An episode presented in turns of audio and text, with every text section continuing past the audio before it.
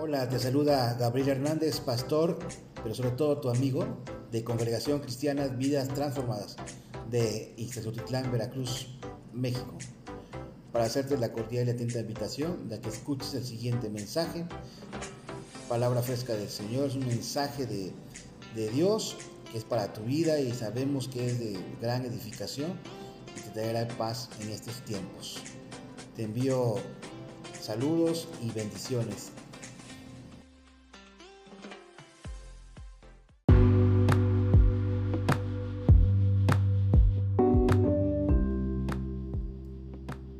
Siguiente mensaje que les quiero compartir lleva por título El poder de la oración, que nos dice en primera de Tesalonicenses capítulo 5, versículos 16, 17 y 18. Estén siempre alegres, oren sin cesar, den gracias a Dios en toda situación, porque esta es su voluntad para ustedes en Cristo Jesús. Amados hermanos y hermanas, el Señor nos llama en ese tiempo a orar.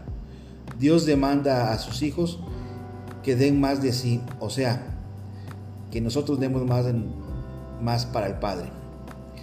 A tener más ganas de orar de corazón sin importar las circunstancias. Cuando nosotros como miembros y parte de la iglesia, el orar al Padre ya no tendría que ser una carga o un impedimento. Se tiene que hacer un hábito, es hablar con Él, hablar con el Señor y empiezas a servir en cualquier área y este es el tiempo de empezar a orar y a servir a Cristo de corazón. Si tú aún no lo has empezado a hacer, hoy es el día, no mañana, mi amado hermano y hermana. Sabemos que siempre habrá una excusa para no orar, ya sea cansancio del trabajo, problemas familiares o que vayas a alguna diversión, problemas financieros, distancia o solamente tengas sueño y no quieras hablar con el Padre. En Filipenses capítulo 4 versículos 6 y 7 nos dice, no se inquieten por nada, más bien en toda ocasión, con oración y ruego, presenten sus peticiones a Dios y denle gracias. El 7. Y la paz de Dios, que sobrepasa todo entendimiento, cuidará sus corazones, sus pensamientos en Cristo Jesús. En Colosenses 4.2 nos dice, dedíquense a la oración, perseveren en ella con agradecimiento. Te lo repito, dedíquense a la oración, perseveren en ella con agradecimiento. Son unos versículos que les estoy compartiendo para que vean lo importante que es mantenerse en oración. Marcos capítulo 11, versículo 24, por eso les digo, crean que ya han recibido todo lo que están pidiendo en oración y lo tendrán. Y así siguen muchos mis hermanos. En Lucas 6, 27 y 28 nos dice, el amor a los enemigos, pero a ustedes que me escuchan les digo, amen a sus enemigos, hagan bien a quienes los odian, bendigan a quienes los maldicen, oren por quienes los maltratan. ¿Cómo aquí tiene tanta importancia el poder de la oración en cualquier circunstancia como hijo de Dios y miembro de la iglesia del cuerpo de Cristo? Nosotros tenemos esa virtud, tenemos que hacer un hábito, mis hermanos y oyentes que nos están escuchando, de seguir siempre en oración, como lo hizo Jesucristo en todo el tiempo.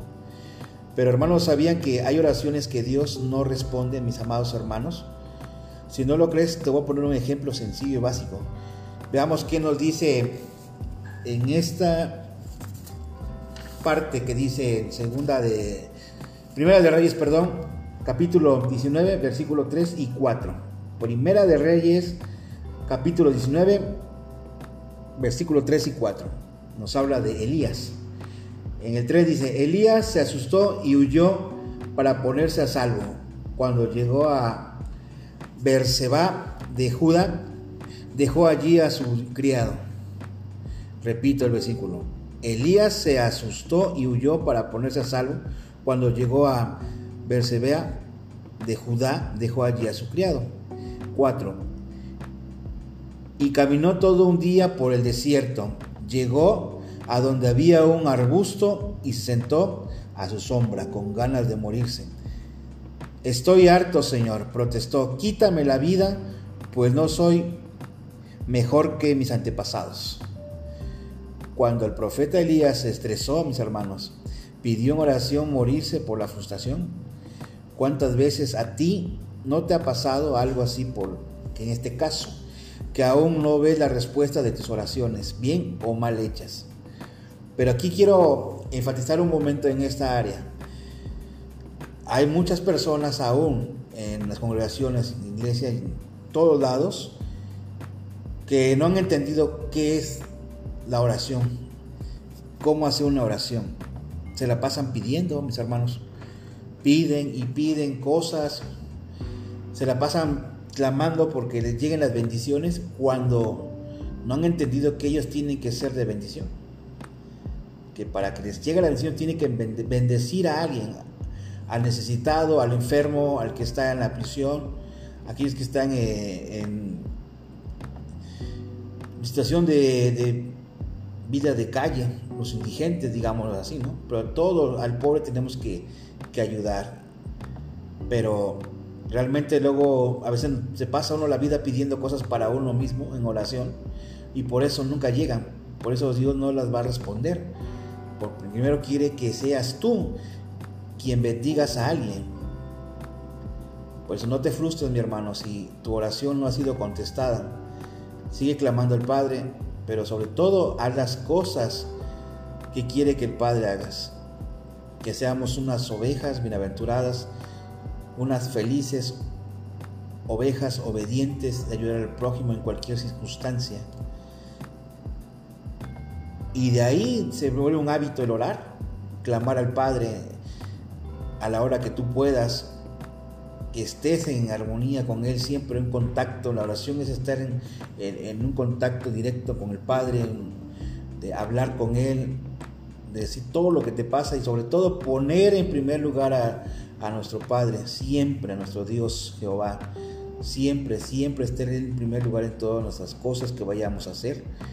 Y hay algo que les voy a dejar con esto, que dice en Juan, eh, capítulo 15, versículo 16 algo que se tiene que quedar mucho a todos.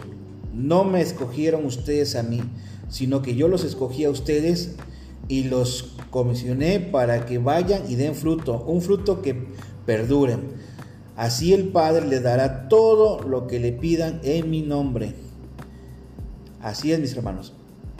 Recalco también en Mateo capítulo 10, versículo 7 nos dice, donde quiera que vayan, prediquen este mensaje. El reino de los cielos está cerca.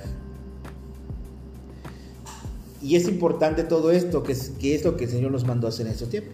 Donde quiera que vayan, prediquen ese mensaje. El reino de los cielos está cerca. Yo les dejo con este mensaje, hermanos, y declaramos que la gracia, la misericordia y la paz de nuestro Señor Jesucristo te continúe bendiciendo con bendiciones espirituales, amado hermano, toda la vida, a ti y a toda tu familia. Te dejo con esta declaración es para que tú también la hagas en tu casa y entiendas quién eres. De hoy en adelante nadie más me definirá. El único que me define es Dios, mi hacedor. Bendiciones, saludos y les envío un fuerte abrazo.